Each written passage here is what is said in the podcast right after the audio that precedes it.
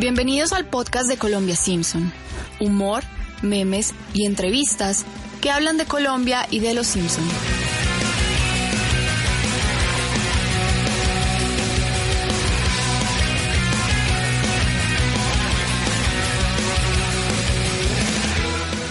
Hola a todos los oyentes de Colombia Simpson. Primero queremos agradecer a quienes nos han escuchado en estos dos primeros episodios. Eh, ha sido muy gratificante para nosotros eh, tener tantos seguidores en Spotify y que les hayan, les hayan gustado estos dos primeros capítulos del podcast de Colombia Simpson. También les recordamos que además de Spotify, también estamos y nos pueden escuchar en Deezer, Google Podcast y Apple Podcast. Ya entrando en materia en el tema de esta semana, eh, vamos a hablar sobre el rol de Marge y Lisa como mujeres enmarcado en dos capítulos de la serie. Por eso nuestra invitada de hoy eh, es una activista feminista, es columnista de uno de los diarios más importantes del país, docente universitaria, universitaria y una de las fundadoras del colectivo Viejas Verdes. Eh, saludo a Catalina Ruiz Navarro agradeciendo que haya aceptado nuestra invitación. Hola, muchas gracias a ustedes por la invitación. ¿Cómo estás, Catalina? Primero, pues te quiero agradecer por estar acá en el podcast porque es muy importante comenzar a, como a, a, ver cómo los Simpson han tratado el rol de la mujer a través de estos 30 años. Precisamente hace unos días estaban cumpliendo 30 años desde su primera aparición en la televisión. Y bueno, pues vamos a, a empezar el programa. No entienden, señoras que Blanche es una delicada flor atrapada por un tempestuoso patán. Ah, ah, olvídenlo. Fuera escenografía, limpien el escenario, termina la producción. Pero no me dieron el papel. Tenías razón, todo esto son tonterías. Un momento. Sí, en este momento voy para allá. Sí, dos bolsas de pollo frito. Del especial. ¿Bollos? Helado de chocolate. Ah, deje de molestar a mi Blanche. ¿Qué no? Chusa, chusa. ¿Y a qué hora empieza la obra? ¿Por qué? ¿Vas a ir? Bueno, tengo que ir, ¿no? No creo que te guste. No trata nada sobre bolos. O más bien creo que sí. Seguramente no mucho. ¿Por qué no puedes apoyarme un poco? Porque no me interesa. Ya no puedo fingir que me interesa el teatro. Y eso que soy experto en fingir interés en tus proyectos. ¿Cuáles proyectos? Pues las clases de cocina, el curso de primeros auxilios, todo eso. ¿Por qué no me decías que no te importaba? Tú sabes que no haría nada que te lastimara. Buenas noches. Bueno, Catalina, ¿qué podemos inferir de estas dos escenas que acabamos de escuchar? Recordamos a, la- a los oyentes que es del capítulo Un tranvía llamado March. Eh, yo creo que hay una cosa que es muy importante antes de continuar y es hablar de un tranvía llamado Deseo, porque esto es un metacapítulo que está comparando a Marge con Blanche Dubois. Eh, que es un poco de lo que se trata todo el capítulo y de cómo ella, por mostrar esa fragilidad, termina eh, ganándose ese papel. Eh, pero ah, para hacer un poquito un, re- mini recorderis de lo que era un tranvía llamado Deseo, eh, tienes tú tres personajes ahí principales. Eh, tienes a, a Blanche Dubois, que es una mujer sureña, hiperfemenina, eh, muy suave, pero también muy seductora, que como que ha vivido su vida como a partir de, eh, de todos esos papeles femeninos de la seducción y utilizando, tratando de utilizar a su favor como toda esa aparente fragilidad de las mujeres eh, para que, para salir adelante. Y tienes a Estela, que es su hermana, eh, que a pesar de que creció en el mismo lugar, Estela es una ama de casa, apocada, maltratada física y emocionalmente.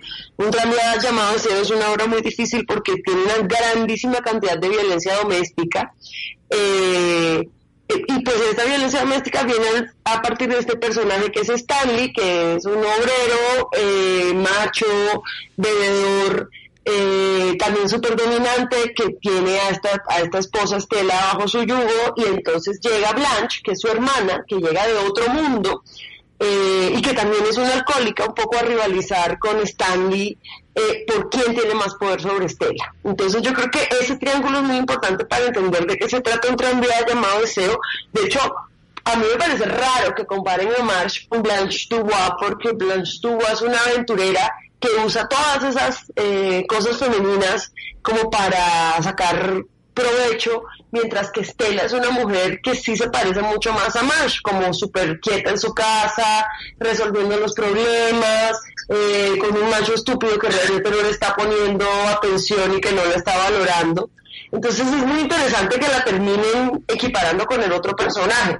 Pero un poco lo que aquí, de lo que se trata esta escena puntual es de, que están haciendo un paralelo entre Homero Simpson y, y Stanley, que en realidad es muy eh, son dos, dos machos, eh, obreros, eh, de, que están escribiendo, que están trabajando pues así, y que llegan a la casa a tomar y están mantenidos, pues digamos que eso es como el, el típico modelo eh, del capital marxista del obrero que sale a trabajar, pero luego hay una, y esto es el, marxismo feminista, hay una mujer que está haciendo todos los trabajos de cuidado eh, para que ese obrero pueda vivir y salir a trabajar. Y eso es un poco el arreglo que tienen Marx y Homero. Entonces es raro que, que la, que la, que la, eh, el con quien le equipare se habla estuva, no sé por qué lo hacen, pero entiendo que están tratando de decir que es más bien como que Marsh es como una estela. Sí, igual es una mujer, ahí, no hay una violencia física, pero sí hay una violencia psicológica. Claro, eh, en el, a ver, en el tranvía llamado aseo sí hay violencia física cabroncísimo con, con eso está muy fuerte. En Los Simpsons nunca vamos a ver que Homero le pegue a Marge porque al final Homero tiene que ser el héroe de estas historias y nos tiene que parecer que, ay, bueno, a pesar de que es tan pendejo, eh, es un buen tipo, su corazón está en el lugar correcto. Eh, y la verdad es que yo no sé, eh, es un tipo que tiene a esta esposa explotada y que le ha trucado una y otra vez sus posibilidades profesionales. Eh, a cambio de pues prácticamente nada, porque no creo que más allá de como darle un poco de, estabilidad y un poco de ternura, no, yo no, Homero no tiene mucho que ofrecer. y en esa medida yo creo que es una, un, como que, como que como que sí es un paralelo parecido. Yo no creo que ese machismo en donde no le pega sea una cosa tan inofensiva. Bueno, no le pega y no le mete cachos. Pero pues ese es un mínimo básico eh, que, que, no debería ser ni siquiera para celebrarse, pero por ejemplo una y otra vez en otros momentos le cuarta sus salidas sociales, su, su, que despegue su carrera y pues ella sigue siendo una ama de casa en los noventas, que, en, eh, que eso todavía existía, las amas de casa en los noventas en, en Estados Unidos, pero no deja de ser raro, ¿eh? Mira que... Eh, Tú ahorita que nos recuerdas como toda esta, esta, esta, reflexión sobre lo que es Homero a través de la serie, no en este capítulo en especial, que es un reflejo, eh, estaba recordando varios capítulos, digamos uno en el que cuando se conocen, March es universitaria, es una mujer activista, está quemando un brasier y deja de hacer sus cosas, era fotógrafa y deja de hacer sus cosas por Homero, porque al final al cabo Homero es el que le dice, vamos a tener un hijo, o sea, se casa, vamos a tener un hijo y yo voy a velar por la familia. Entonces es como ese patrón en el que el hombre es el dominante y la mujer se ve disminuida. De hecho, yo hoy pensaba, eh, repasando esos capítulos, que cuánto le pagarán a Homero en esa fábrica para mantener una familia de cuatro en una casa completa.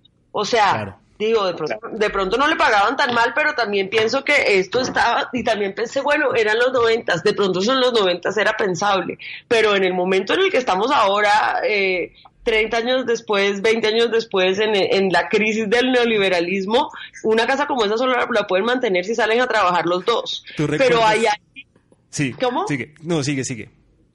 No, o sea, creo que es una casa, o sea, está, está difícil de mantener, como que ahí las matemáticas a mí no me dan o no me darían hoy contemporáneamente, pero sí hay una cosa que, que yo sí veo como un efecto negativo de Homero en March una y otra vez, o sea, eh, y hay otros capítulos, también recuerdo el del vestido Chanel que lo lo rehace y ese le permite brillar en sociedad y conocer gente nueva, interesante, ir a otros lugares y de nuevo lo que le está jalando para atrás. Bueno, en Los Simpsons el factor que siempre jala a todos los personajes hacia atrás y los regresa al punto cero, eh, que es la cortinilla de todas las veces, es Homero. Porque todos los personajes que me intentan cambiar, él los jala y los ancla. Claro, y, y también no crees que también es como un patrón de cuidar lo que es la familia, ya que tú estabas poniendo el ejemplo de este capítulo del vestido de Chanel. March al final decide no irse al, al, al club donde les van a decir, hacen parte, son miembros del club, decide quedarse como a la familia, me voy con ustedes, vamos a comer hamburguesas Krusty. Y ahí como que se potencia el significado de familia. A mí me parece terrible porque, a ver, si Homero hiciera algo y hiciera trabajo doméstico y trabajos de cuidado en la familia, porque al final esto es un problema económico que te digo que el feminismo critica mucho. Si los dos estuvieran haciendo su parte del trabajo doméstico, Marsh podría tener una carrera perfectamente. Una carrera que le hiciera feliz y podría ir a su club y vamos, yo creo que Marsh, eh, que Bart y Lisa se cuidan solos, eh, y que hasta Maggie también eh, de muchas maneras, pero ajá, digamos que es un bebé que le tiene que poner atención, pero si ella estuviera trabajando podría pagar una niñera eh, o un niñero, mejor todavía. Pero digamos que esa, al final, lo que la deuda que ella tiene por la, por la cosa que ese cuidar a la familia, podría hacerlo si Homero también participara, porque entonces estarían dividiendo el trabajo. Pero no. sucede así porque hay una explotación desde el comienzo. Le plantean este plan de explotación. Vas a tener mis hijos y yo voy a ganar la plata y vas a trabajar gratis para que todo esto se mantenga. Claro, y con esto que tú estás diciendo y lo que estamos reflexionando, yo hago un paralelo con las familias, por ejemplo, de la generación que nos tocó. Eh, claro y, es muy así, ¿no? La, el, el, papá es el que trabaja, la mamá tal vez estaba estudiando pero tuvo hijos a muy temprana edad, entonces se dedicó a, a ser mamá y ama de casa. Eh, yo creo que por eso, por este tipo de cosas, los Simpson hoy en día no solo pegaron, o no solo pegan en la sociedad norteamericana, sino también en la latinoamericana y más que todo en una como la colombiana. Yo tengo dudas ahí porque yo pienso que en, Colombia ya no, no, no hay y en los noventas tampoco había tantas amas de casa porque en Colombia por la guerra y porque los hombres son unos abandonadores, hmm. lo que hay es un montón de madres cabeza de familia que tienen que trabajar sí o sí. Eh, esa comodidad burguesa de vivir en el suburbio, que trabaje tu marido y tú te encargas, yo, yo creo, a mí por ejemplo ya no me tocó. Eh, y, y, yo veo que en Colombia incluso las mujeres que tienen más plata y están más, más acomodadas, eh, tienen su empresa de diseño de joyas, de bikinis, de alguna vaina. Eh, entonces, o están trabajando en una fundación. Yo creo que eso es raro para Colombia. En México, si uno lo ve, sigue siendo muy frecuente en los noventas eh, sin duda todavía podía haber una cosa así, pero a mí me parece pues, que al contrario, que creo que estamos como en una generación en la que eso empezó a no ser posible. Esta es lo que yo te digo, la crisis del neoliberalismo que, le que nos ha tocado a todos los millennials. Eh, bueno, mi mamá cuando después de trabajar unos años después de la universidad, pues no se había comprado un carro y después de cinco años un apartamento. Eso para mí ya fue impensable. Eh, entonces creo que a nosotros ni siquiera nos tocó poder tener esos núcleos familiares y nos tocó una realidad peor, la del tipo machista que tiene a la esposa haciendo todo ese trabajo y encima haciéndose ahí su microempresa de velas que empaca para mandar a no sé para ganar algo de plata también. Entonces, eh, es hasta, por eso te digo que yo me pregunto cuánta plata ganará Homero porque porque con salario de obrero no se mantiene todo eso. Sin duda, el trabajo de Marcha es piedra angular de que esa casa pueda existir porque todo ese trabajo no remunerado de ella es lo que ha mantenido esa familia históricamente. Tú ahorita que estabas diciendo sobre lo de mm, cómo March puede sostener esa casa, a mí me recordó el capítulo de Frank Grimes en el que el, enemigo de Homero le dice como tú en un país tercermundista no sobrevivirías. Eh, no, nada. Nada, o sea, no, porque es el típico, o, era el típico norteamericano que no hacía nada, que trabajaba y que era inútil en el trabajo. Y otra cosa que a mí me recordó lo que estábamos hablando ahorita, cuando por ejemplo March fue policía, que Homero también la disminuye. O sea, siempre, o sea, acá la serie nos deja, y te quiero preguntar eso, nos deja ver siempre a March disminuida frente a las cosas de Homero En el, Sí. en el pensamiento colectivo ya de nosotros como sociedad. Te voy a poner un ejemplo y, eh, para que puedas responderme. Cuando Ajá. hablamos de los Simpsons siempre decimos los trabajos de Homero. Nunca decimos los trabajos de March. Es más, todos los trabajos de Marx son trabajos truncados y el tipo es lo que mi abuelita me decía, que hombre que no suma es peso muerto. Así. Eh, y peso muerto que te hunde hasta el fondo del mar. Eh, y eso es literalmente lo que es Homero para Marx. Yo veo que todas es una vieja que es inteligente, que es preparada, que, que, que digamos que, que, que es capaz de tener vínculos sociales estables y sanos, porque tienes un problema con Homero y es que a todo lo que se mete lo, lo arruina estruendosamente y ella termina viviendo a merced de sus errores. Hay un ruidito que más hace que es que hace mm, mm, mm, cada rato, cada vez que él hace algo y eso es todo lo que ella así en ese en ese ruidito como que expresa toda esa ira reprimida. Este es un sonido que, que yo estoy segura que, que le hemos escuchado a nuestras mamás. Eh, yo me acuerdo que una vez yo me peleé con mi marido un día que yo me vi haciéndome ese, haciendo ese ruidito y dije, es que yo no voy a ser Mark Simpson, porque ¿qué es ser Mark Simpson en un matrimonio? Es aguantarle todas las mamadas y locuras a un pendejo con el que te casaste que no te deja progresar, pero porque estás encariñada con este pendejo que te da una cierta estabilidad emocional y que tiene mucho que ver con que ella no se siente capaz de hacer más cosas por fuera porque lo sigue poniendo el primero una y otra y otra y otra vez. Bueno, creo que tú me estás dando la introducción del próximo audio. March, estuviste muy bien. Por favor, Homero. Al final estabas tan aburrido que apenas podías mantener la cabeza levantada. No estaba aburrido, estaba triste. Me conmovió como esa mujer... eh, ah, vaya, sabes cuál, la que tú hiciste. Blanche. Sí, lo triste que estaba y cómo Stanley debió ser bueno con ella. Sí, sigue. Pues me hizo sentir mal. La pobre termina en el manicomio cuando todo lo que necesitaba era que ese rufián le brindara un poco de respeto. O al menos eso pensé, porque siempre entiendo al revés todas las obras. No, Homero, lo entendiste muy bien. Perfecto, ahí estuvo el ruidito. Exacto, y, y acá, y acá iba a- por eso decía que tú nos estabas dando la introducción a este audio, porque a mí me da la impresión, y lo- te lo quiero preguntar, si al final March, a pesar de que ella desde un principio quería participar en la obra, ella siempre buscó la aprobación de Homero, y al final lo Pues evidencia.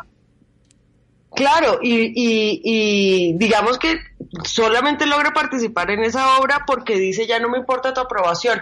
Y al final esa aprobación es lo que la vuelve a jalar para abajo, porque, porque luego de que finalmente sale, eh, yo ahorita que me lo vi, Lisa la está felicitando que porque fue muy buena actriz, este tipo le, eh, eh, ella le dice, bueno, a ti no te vi sonriendo, eres el único que no te vi sonriendo ni aplaudiendo en el, en- en- entre el público.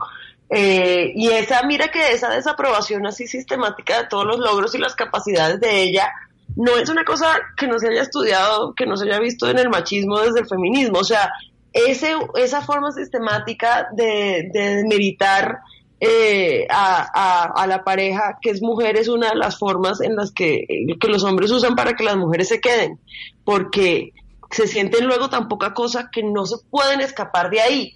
Y eso no es que suceda de un día para otro que una mujer se sienta poca cosa, esto es de repetirlo y repetirlo y repetirlo. Bueno, por los 30 años que llevan los Simpsons, este otro personaje repitiéndole al otro que sus logros no son importantes y que no valen.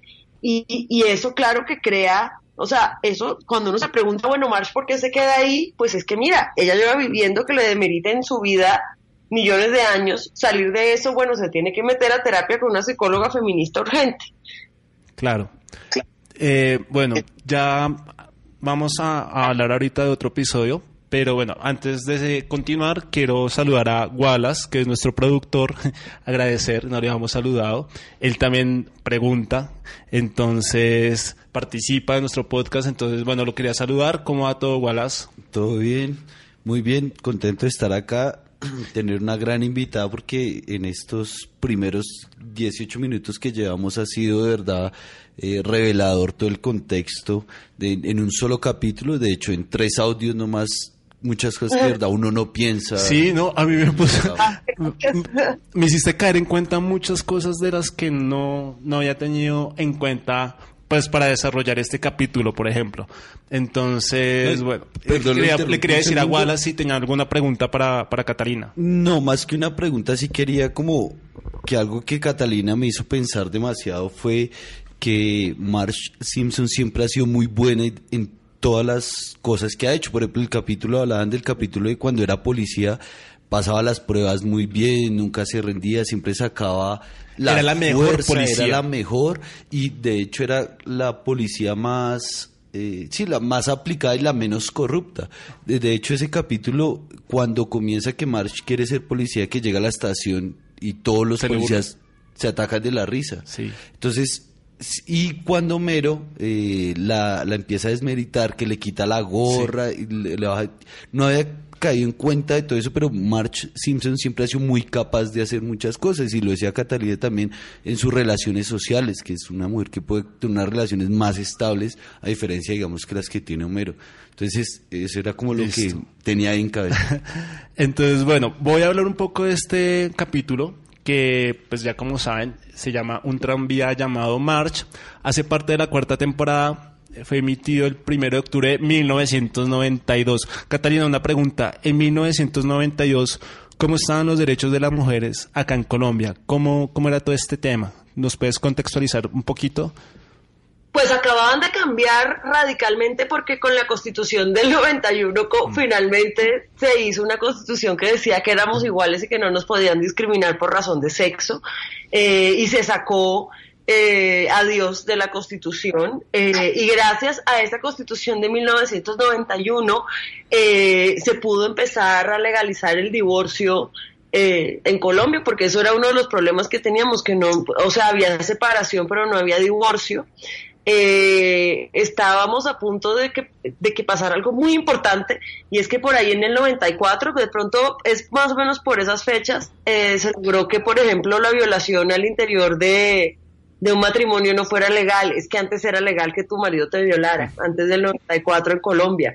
Y eso está cabrón porque piensen que, que eso significa que el matrimonio era un tratado, un, un contrato de trata de personas. Claro. O sea, porque tú firmas un contrato con alguien que ahora eso le da derecho a esa persona a violarte, eso es trata de personas. Entonces está cabrón porque los matrimonios, imagínense, los matrimonios que hubo en Colombia antes del 94 eran contratos en donde las mujeres estaban casi que empeñando su cuerpo. Vaya a saber cosa un- cuánta gente de nuestra generación no nació a través de una relación sexual no deseada. Ah, pues te digo, te- hay cifras, 60% de los embarazos en Colombia no fueron deseados. Entonces eso es eso es una cosa muy fuerte. En Estados Unidos los Simpsons salieron por primera vez en qué año? En el 88 más o menos. 89. Ok. 18 de dicie- 17 de diciembre. Es 89. interesante que salgan ahí en los 90s, 89, porque ahí se estaba viviendo el backlash de todas las mujeres que salieron a trabajar en Estados Unidos. Eh, entonces, que los Simpsons vuelvan con esa familia tradicional que es casi que cincuentera, eh, es, es, yo creo que también en respuesta a ese backlash que había contra, contra esa mujer trabajadora y la working girl que terminaba siempre siendo, eh, quedándose sola, estando amargada, pues porque eso era lo que el trabajo eh, le traía a las mujeres. Eh, de hecho, por esa época más o menos, no sé, por esos tiempos de los ochentas, ojalá tuviera en ese momento la fecha a la mano, pero no la tengo, se inventó un mito tenaz que fue el del reloj biológico, que eso salió a partir de un artículo en el New Yorker o en el Washington Post, en donde un man simplemente decía que, ay, pues muy chévere que salgan a trabajar, pero se les está reviniendo el útero si no tienen hijos en sus treintas que ese es un, eh, porque empieza a sonar el reloj biológico, TikTok, TikTok, se te Sí. va el, el bus de su mamá. Eh, esto es mentira de muchas maneras. Para empezar, si, si hubiese tal cosa como un reloj biológico que no lo hay, pues los hombres también lo tienen. Sí. Eh, nadie mantiene su fe- fertilidad intacta indefinidamente por el resto de su vida, eso es mentira. Eh, y entonces es una amenaza que le empezaron a hacer a las mujeres para decirnos, bueno, llegaste a los 35 en el culmen, en el punto máximo de tu carrera y ahora te va a tocar parar dos años para tener hijos, porque si no tienes ya esos hijos, entonces ya se te va a ir la ventana de oportunidad. Y mira que esa es una amenaza que hasta la fecha se piensa que es cierta, eh, es mentira, Eh, pues claro que cada año que pasa eh, uno pues pierde un poco de fertilidad porque eso es obvio, pero no hay tal cosa como que empieza a sonar un reloj biológico y eso es fuerte porque es parte de lo que ha impedido que las mujeres salgan a trabajar. De hecho, cuando tú miras en brechas de, de pagos, de, de cuánto te están pagando la brecha ahí, eh, en el salario, cuando más fuerte se hace es cuando las mujeres tienen hijos porque tienen que parar, porque claro, si los manes pararan con ellas, esto sería distinto, porque cada vez que tienen un hijo, entonces padre y madre tienen que parar su carrera para cuidar. Eh, pero como los hombres siguen su carrera, esa carrera se mantiene intacta y nosotras tenemos ya un rezago hasta hasta para luego eh, para luego sacar luego la pensión es menos porque esos dos años que no facturaste pensión entonces qué Claro, porque es que entonces esas desigualdades comienzan mucho ahí con la maternidad. Y es interesante entonces que, que este mito fundacional de los Simpsons sea que Marsh deja toda su carrera para ser una ama de casa para que la mantenga el tipo era justo parte de los laborales que estaban peleando las mujeres blancas burguesas de clase media en Estados Unidos en ese momento. ¿Por qué te hago esa, esa salvedad? Porque las mujeres negras siempre han trabajado Sí. eh, fuera de la casa. Mira que incluso los personajes racializados eh, acá no están en la casa, las mujeres es más frecuente. Entonces, las mujeres negras pues siempre han hecho parte de la fuerza asalariada. Claro. Eh, eh, pues por, por condiciones de, de clase. Entonces esto es una, como una preocupación y una angustia específica de la clase media ahí en los ochentas en Estados Unidos. Entonces a mí no me sorprende que eh, haya esta fábula de esta Marsh buena que se queda con su esposo a pasar de todo, porque la familia es lo primero. Sí, entonces eh, esa reflexión es muy interesante. Es más, cuando hay un capítulo en el que Marge parece que va a tener el cuarto hijo y la preocupación, no, mentiras, sí va a tener el cuarto hijo. ¿Recuerdan cuando quedó embarazada las veces anteriores y siempre el problema era porque no era Marge, el problema era Homero. El, el- el damnificado era Homero y no Marge. ¿Por qué? Porque Marge Yo era la, ama- era la ama de casa. Pero bueno, son como, son como cosas que uno ve pero no las analiza. De hecho, se este veía reflejado. adoptó. Dime, sigue Catalina, disculpa. No, no, que quiero saber si ese cuarto hijo lo abortó. No, pues en la serie no, que No, fue una falsa alarma. fue una falsa alarma, fue una falsa alarma. Eh, pero sí se veía reflejado, por ejemplo, lo que decía Catalina al comienzo, que los hombres son abandonadores. De hecho, cuando Homero se entera que March está embarazada de Bar, Homero se va Sí. y deja a March con las hermanas y él deja un- una carta y él sale y se va.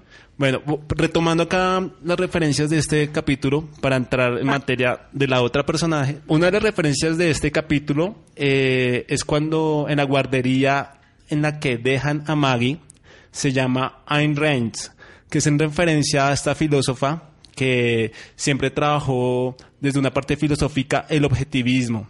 Y es muy gracioso porque va como en contravía a lo que eh, a lo que en, el, en, el, la guardería hace Maggie, que es todo un trabajo de altruismo y de colectivismo para que los bebés tengan sus chupones. Es un poco muy, es graciosa esta referencia. También se hace una referencia a la escena de los pájaros de Alfred Hitchcock, eh, esa escena que es clásica donde todos estos cuervos pájaros están ahí en una casa y, y bueno, esta eh, aparecen los Simpson con los bebés cuando Homero, Bart y Lisa van a recoger a Maggie para ir a ver la obra de marcha. Bueno, eh, ahora vamos con una pausa comercial y ya volvemos.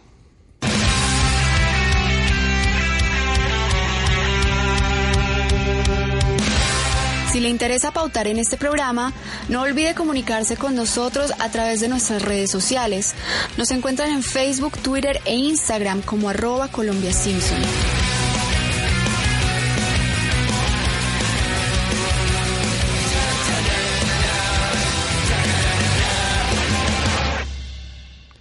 Listo, volvemos acá con nuestra invitada Catalina Ruiz Navarro y como estamos hablando del rol de la mujer, el- lo que es ser activista, eh, yo le quiero preguntar a Catalina, ¿en qué momento de, de su vida eh, ella se dio cuenta que hacía parte de una sociedad en la que la mujer era reducida frente al hombre?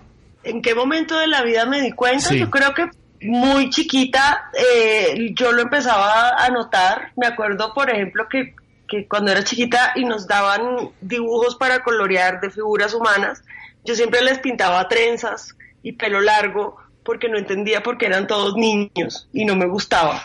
Eh, y creo que eso ya era empezar a darse cuenta de esas diferencias. Eh, para mí han estado siempre muy presentes porque eh, creo que a las mujeres nos castigan mucho hablar en público, que es lo que a mí más me gusta hacer y desde chiquita siempre hubo como una sanción a eso, por eso me dice Catalina, por Dios. Entonces, yo creo que por lo menos para las mujeres, si uno si uno sabe que es posible otra cosa, se nota muy rápido. ¿Y mm, tú creciste con tu mamá? O sea, tú Sí, en mi caso solamente había mujeres. Entonces, a mí, yo, o sea, yo pensaba que todo se podía mientras estaba dentro de mi casa y luego salía al mundo y al mundo no le gustaba que yo pensara eso. ¿Estudiaste eh, en colegio femenino o mixto? No, no, no, estudié en colegio mixto. Eh, me peleaba mucho con los niños porque me parecía que eran muy arrogantes siempre, pero, pero estudié en colegio mixto siempre, pero eh, vivía en una casa en donde no había hombres, en donde todo lo hacían las mujeres y todo lo resolvían bastante bien las mujeres. Entonces a mí sí me causaba mucha sorpresa como cuál es el lugar que tenían que tener los hombres en la sociedad cuando muchas de las cosas ya estaban resueltas acá. Y bueno, va uno a ver y, y quizás para muchas familias no es necesario que haya hombres. Eh, entonces eso es, es como una cosa con la que con la que yo crecí, que siempre me pareció pues curioso que hubiera tanta reverencia a los hombres de nuestra sociedad cuando, bueno, ¿qué, qué gracia tienen? No tienen mucha gracia, la verdad. Se tienen que esforzar. bueno, y ya vamos un poquito más actual. Te quiero preguntar, ¿qué es Viejas Verdes? Viejas Verdes es una colectiva que fundamos eh, ocho chicas colombianas feministas, Matilde de los Milagros Londoño, Juliana Baunza, eh, Luisa Castellanos, que es nuestra ilustradora, Gina Borré, Ita María, eh, María del Mar Ramón, y Cher Herrera, eh, que es una académica afrofeminista que es maravillosa. La fundamos en un momento en que iba a haber una amenaza en la Corte Constitucional a limitar el aborto por semanas en Colombia. El aborto en Colombia es, aprovecho la cuña para decirles que es un derecho fundamental y que el aborto en Colombia es libre porque tenemos una cosa que se llama causal salud mental. Entonces, si un embarazo no deseado afecta tu salud mental, obvio, pues entonces puedes interrumpirlo. Eh, entonces, chicas, las que estén oyendo, solamente con una nota de psicólogo, la EPS tiene que prestarles el servicio y si quieren ir a prestadores de servicio privados, Oriéntame y Profamilia son muy chéveres. Eh, eh, en todo caso, Verdes un poco es una colectiva para arrancar conversaciones sobre feminismo y, y dar información sencilla y clara sobre el derecho al aborto y nuestros derechos sexuales y reproductivos. Tengo una pregunta. y bueno, ya llevamos ¿Cuántos un año, Como 40 seguidores en mi Instagram. En Instagram tienen 45 mil, 43 mil. Dios mío. Sí, van muy bien. Ahí la sigo. Y, y, yo quería acá preguntar una cosa porque siempre es como tema de debate y, y lo pregunto para, también porque esto no se trata... A ver, desafortunadamente muchas veces la gente cree que es una pelea entre hombres y mujeres, entre los hombres y las feministas. Y, y lo, lo, hablo desde lo personal. Eh, el hombre, cómo el hombre puede participar de una manera activa frente a todos estos movimientos feministas. El hombre, o sea, ¿cuál es el papel del hombre en, estos, en estos temas? Uy, esa es una pregunta que es una pregunta muy interesante que tiene una respuesta que normalmente a los hombres no les gusta, pero hay que darla. Sí. Es sentados atrás y calladitos. Ese es el lugar de los hombres en la lucha feminista. Entonces uno le dice esto a los hombres y dicen, ¿qué? Pero yo callado, ¿por qué? Si mis opiniones son tan valiosas. Sí, muy bien. La Revolución Mexicana, las mujeres también estábamos ahí atrás, calladitas, lavando los trastos, haciendo la comida para que pudiera haber una revolución todas las revoluciones del mundo han sido con nosotras, pero nos han ninguneado. Y, y, va, lo hemos aceptado porque hemos dicho, ok, primero la revolución, pero no vamos a decir en la, reunión, en la revolución feminista nosotras tenemos que estar adelante. Pasan unas cosas, eh, hay como una, como hay una desigualdad de poder tan grande, a veces solamente con que un hombre aparezca en una protesta feminista se lleva todos los aplausos y se lleva todas las loas y todas las estrellitas por decir cosas por las cuales a mí me amenazan con violación correctiva. Entonces, hay una cosa que es ahí muy fuerte y hemos tenido problemas muy grandes con los aliados, eh, porque hay muchos hombres que cogen el discurso feminista, lo instrumentalizan para ganar plata, para coger, para levantar, para eso es instrumentalizar, o sea, usarlo para su provecho y siguen siendo igual de machistas, pero ahora enmascarados. Entonces, eso ha sido un problema, son una plaga estos feministas.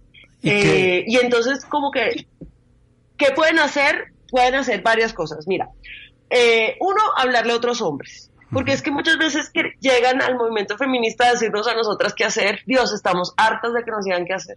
Entonces, es mejor que vayan y hablen con otros hombres y tengan incidencia con otros hombres. Este, por ejemplo, es un podcast que yo me imagino que es, que tiene una audiencia súper masculina, entonces llevarles esa información, eso me parece importante. Y además ser los padres que les dicen, hey, no mames, ¿qué estás haciendo? O sea, estas, estas audios que se filtraron de Trump diciendo grab them by the pussy, era una conversación entre hombres, en la conversación de locker deportivo, eh, que es chistosa porque ni que todos los hombres hicieran deporte, pero bueno, así es la masculinidad. Y, y tú tenías ahí tres personajes, a Trump que lo estaba diciendo, que es el macho más fácil de reconocer, tienes a Billy Bush riéndose, celebrándoselo, y tienes un montón de hombres calladitos escuchando sin decir nada pues necesitamos que esos hombres calladitos dejen de estar calladitos. Ah, pero entonces, Catalina, me van a sacar del chat de WhatsApp. Sí, de pronto te van a sacar tu chat de WhatsApp porque no le va a gustar a nadie que les digas, oye, no mames, esto, esto que me estás mandando está súper degradante, este chiste. Eh, pero eh, está bien que te saquen del chat de WhatsApp, a nosotros nos violan por esas mismas cosas, entonces el costo que ustedes están, social que están pagando es mucho menor. Hay cosas que pueden hacer los hombres. Por ejemplo, yo quisiera que eh, los Homeros Simpson del mundo empezaran a luchar por tener licencia de paternidad de seis meses. No puede ser que Colombia sea apenas ocho días y eso que es de las licencias más amplias de América Latina para los hombres. Los hombres tienen que hacer trabajo de cuidado y vamos, ¿cómo se van a conectar con esos hijos si ni siquiera los ven? Eh, eso es una lucha que los hombres pueden empezar a hacer. Y después, perdón que te pues interrumpa, y lo digo por experiencia personal, no porque sea padre de familia, pero por casos que conozco, se ponen bravos los padres de familia porque el bebé es más apegado a la madre. Pues es que, ¿qué pasa? Que ellos están ausentes emocionalmente y eso es un problema, porque además también le están enseñando a sus hijos a estar ausentes emocionalmente. Ser mejores papás, dejar de abandonar y no solamente abandonar físicamente, sino no abandonar emocionalmente a los hijos. Eso es una cosa que los hombres pueden hacer. Normalmente en estas conversaciones dicen, ay, pero es que son las mujeres las que enseñan el machismo. Claro, pendejo, porque tú dónde estabas cuando tocó enseñar algo? No estabas. Entonces, cada uno lo está haciendo como puede. Y otra cosa que, que hay que tener en cuenta, y, me parece un poco, porque yo siempre me lo pregunto y lo cuestiono y lo debato y, y bueno, uno, creo que al final de, lo, bueno de una discusión es que uno siempre tiene que reflexionar y cambiar de opinión o, reforzarla, pero con, con, sustento. Pero algo que me puse a pensar es quienes al final legislan son hombres, en mayoría hombres. Claro y la policía son hombres, y los presidentes son hombres, y los ministros son hombres. El poder está muy mal repartido. Y, y mira, que esa es la verdadera razón por la que el feminismo es tan odioso. Porque nosotros no queremos solamente que nos digan, ay, ustedes pueden. No, lo que nosotros queremos es poder, poder repartido de forma justa. Y eso quiere decir que los hombres tienen que soltar el poder. A ella no les gustó el feminismo. Por eso yo te iba a decir que más que aliados, porque es que aliados suena muy bonito. Y entonces, ay, todos quieren ser aliados pero mm, más que aliados lo que necesitamos son traidores del patriarcado. Y a ver cuáles se le miden a ser traidores. Ah, ya todos les hizo así. Entonces, eso, ¿dónde está la famosa valentía de los hombres? Todos esos hombres cobardes que no son capaces de traicionar al patriarcado, pues no nos están haciendo ningún favor. Eso es lo que necesitamos, que es más radical que, que les den aplausos por ser aliados. Bueno, acá como nos estamos escuchando, pues son las, los argumentos y lo que siempre Catalina ha tratado, no ha tratado, no, siempre nos ha dicho a través de sus columnas, también a través de su nuevo libro, que ahorita vamos a hablar del libro un poquito, pero vamos a escuchar este audio de un personaje que a mí se me hace que se parece un poco a Catalina. Ah, sí, me han dicho. La Asamblea General queda en silencio cuando Baby se acerca al podio para dar lo que sin duda será un explosivo y memorable discurso. ¿Cómo me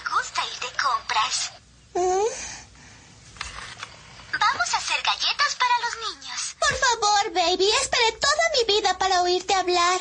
¿No tienes algo importante que decir? No me preguntes, solo soy una chica. Bien dicho, amiga mía. No es broma, Bart. Muchas niñas van a crecer queriendo hablar como ella. Pensando que no pueden ser más que adornos cuya única meta en la vida es verse bonitas, casarse con un rico y pasar el día en el teléfono hablando con sus igualmente vacías amigas de lo fantástico que es ser bonitas y conseguir un esposo rico. Eso iba a decir yo. Hoy en nuestra sociedad todavía hay esos modelos en, los que educan a las mujeres, como la Baby Malibu.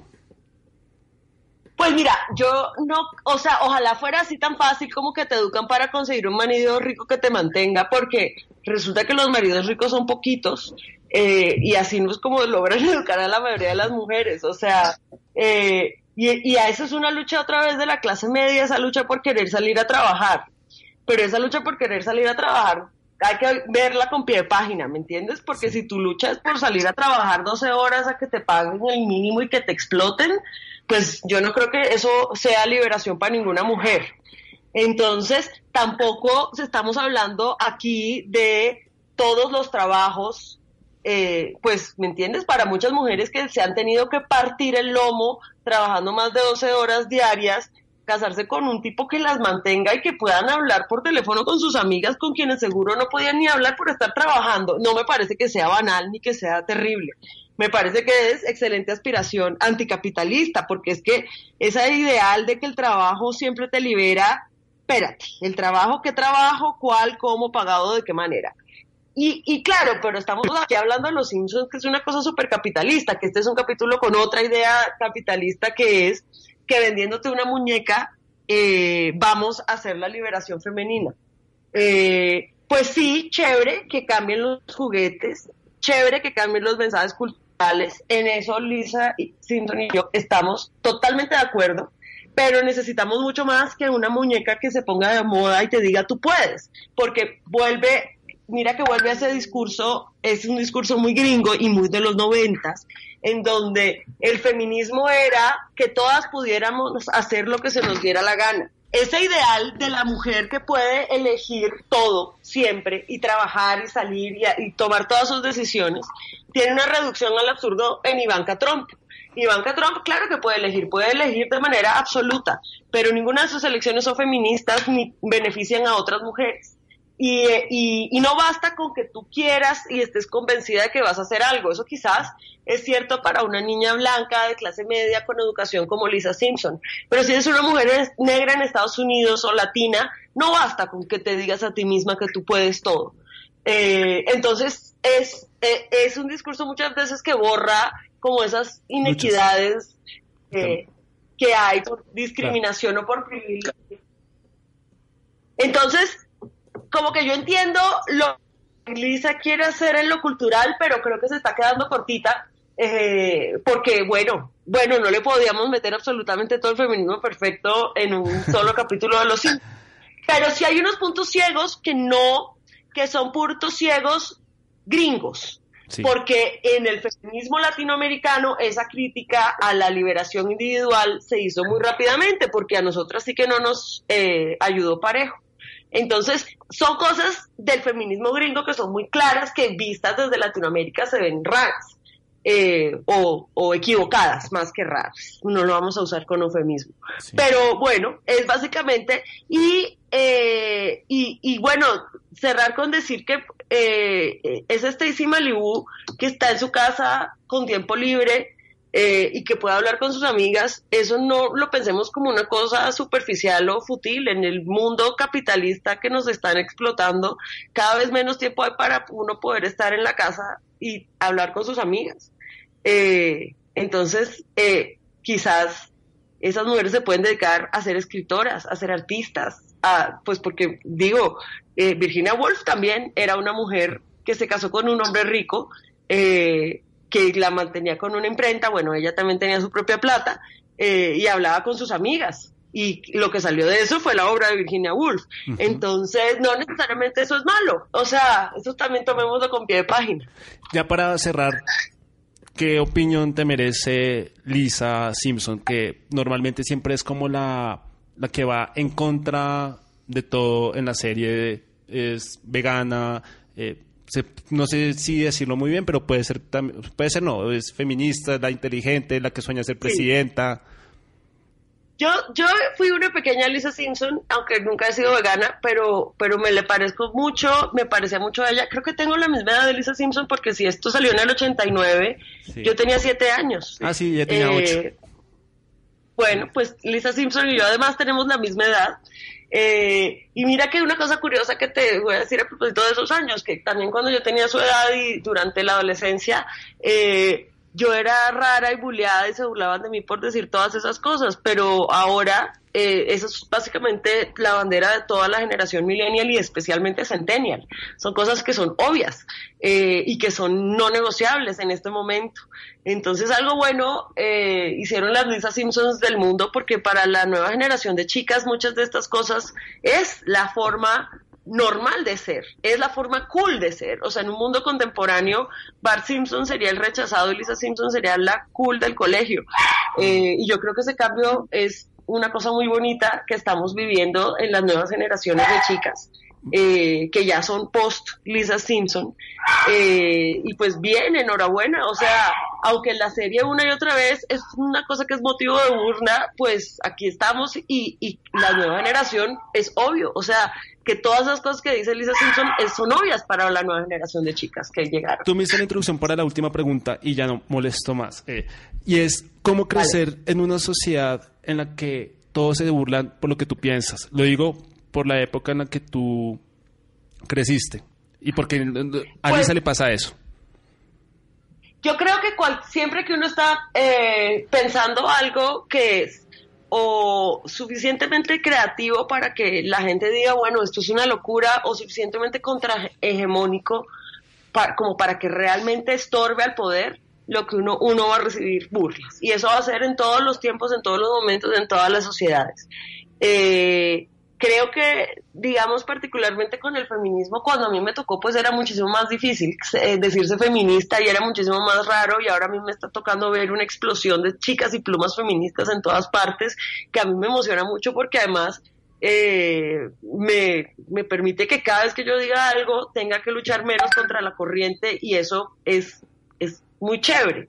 Eh, pero pues también creo que, que, que en al- o sea, creo que también eh, yo encontré cierto placer cuando era chiquita en luchar contra la corriente. No creo que sea, eh, creo que había algo de satisfacción en, en, en tener un pensamiento crítico y en darse cuenta que uno estaba siendo incómoda a, a un status quo que a uno no le gustaba. Yo creo que eso, eso también es gratificante, pues porque si no, uno no haría estas vainas, ¿me entiendes? Si fuera solamente lanzarse a sufrir.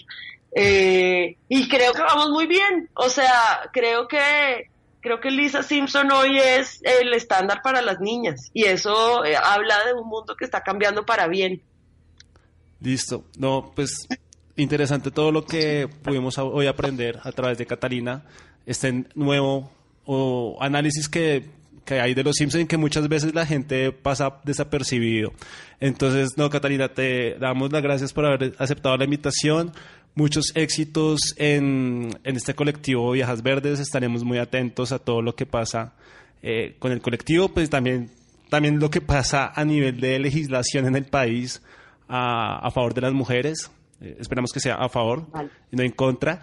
Y bueno, te despedimos, te damos muchas las gracias y esperamos que en una próxima también nos puedas acompañar porque el, papel, el, el tema de las mujeres en Los Simpson da para muchas cosas. Largo. Largo, así es. Bueno, pues muchas gracias por la invitación, chicos, y pues un abrazo a todos los que nos están escuchando.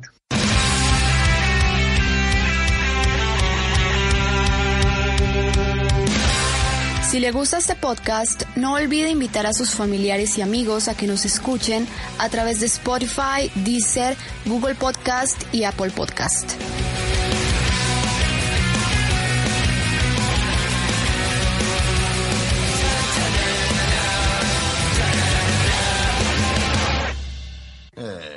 Bien, la forma solo explica que usted ganó, eh, ganó, el primer eh, premio eh, Montgomery Burns anual por em, logros destacados en el campo de la, sí, de la excelencia.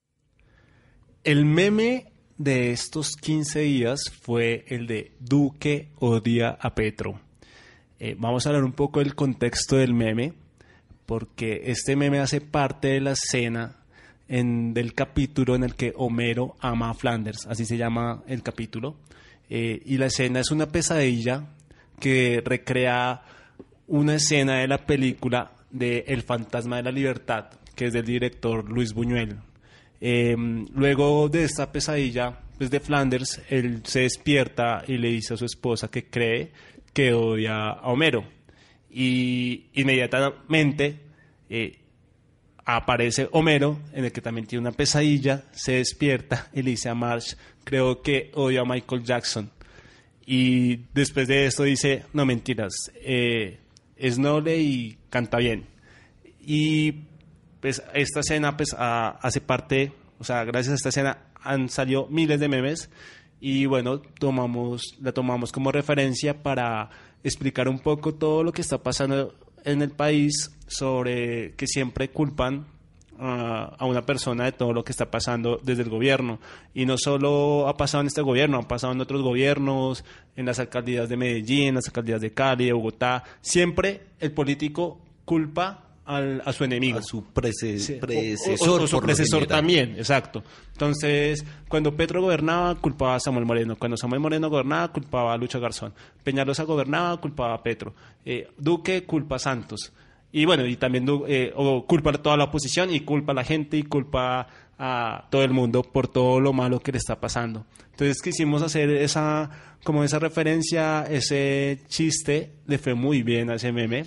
Hablemos de números. 5.200 likes tuvo ese, ese meme en Instagram. Eh, los que son fan de la cuenta saben que nosotros ahorita estamos en las batallas para elegir el meme del año. Y le fue tan bien a este meme que hizo parte de los octavos de final.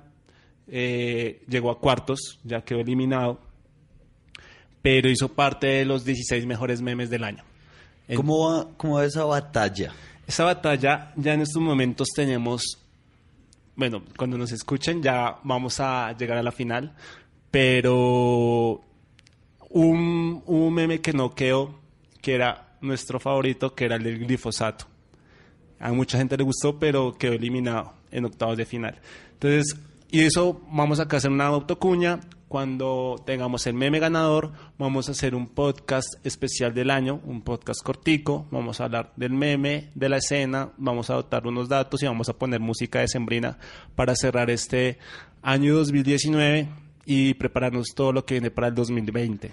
Claro, y ahora yo quiero hacer también otra autopauta o autocuña y aprovechando el premio a la, a la excelencia Montgomery Burns, eh, queremos agradecerles a todas las personas que nos han escuchado y nos han apoyado. Eh, estuvimos en la segunda semana con, desde el lanzamiento del segundo episodio. Eh, que fue el periodismo de Los Simpson mm. con Alejandro Pino como invitado, en el puesto 34 de la lista de éxitos de Spotify. Entonces a todos ustedes muchas gracias de verdad por estar ahí conectados, sigan suscribiéndose. Tenemos 405 seguidores ahorita en Spotify, en solo dos episodios, más de 2.300 reproducciones. Y seguir contando. Y Vamos a seguir subiendo. También otra cosa y es que mucha gente nos ha escrito a través de las redes de Colombian Simpson, eh, dándonos muchas opciones que estamos analizando entonces, muchas gracias, síganos escribiendo que ahí a todos, absolutamente a todos los leemos. Y ya para terminar esta referencia a la cena, eh, eh, cuando en Latinoamérica, y yo creo que acá es el valor que se le tiene que dar a don Humberto Vélez, él dice Michael Jackson, pero en la versión original, a la persona que Homero menciona es el periodista británico Ter Couple. Ter Couple. Eh, mientras, mientras que en España era a un actor que había ganado el Oscar tres veces, eh, Gary Cooper. Entonces acá es cuando uno, le, uno dice definitivamente me quedo con la versión eh, hispanoamericana, eh, perdón, latinoamericana. Y bueno, aunque, aunque el, el, chiste también está muy bueno en la versión gringa. Entonces, bueno, ese fue nuestro meme, Montgomery Burns, y estén muy atentos a el especial de fin de año.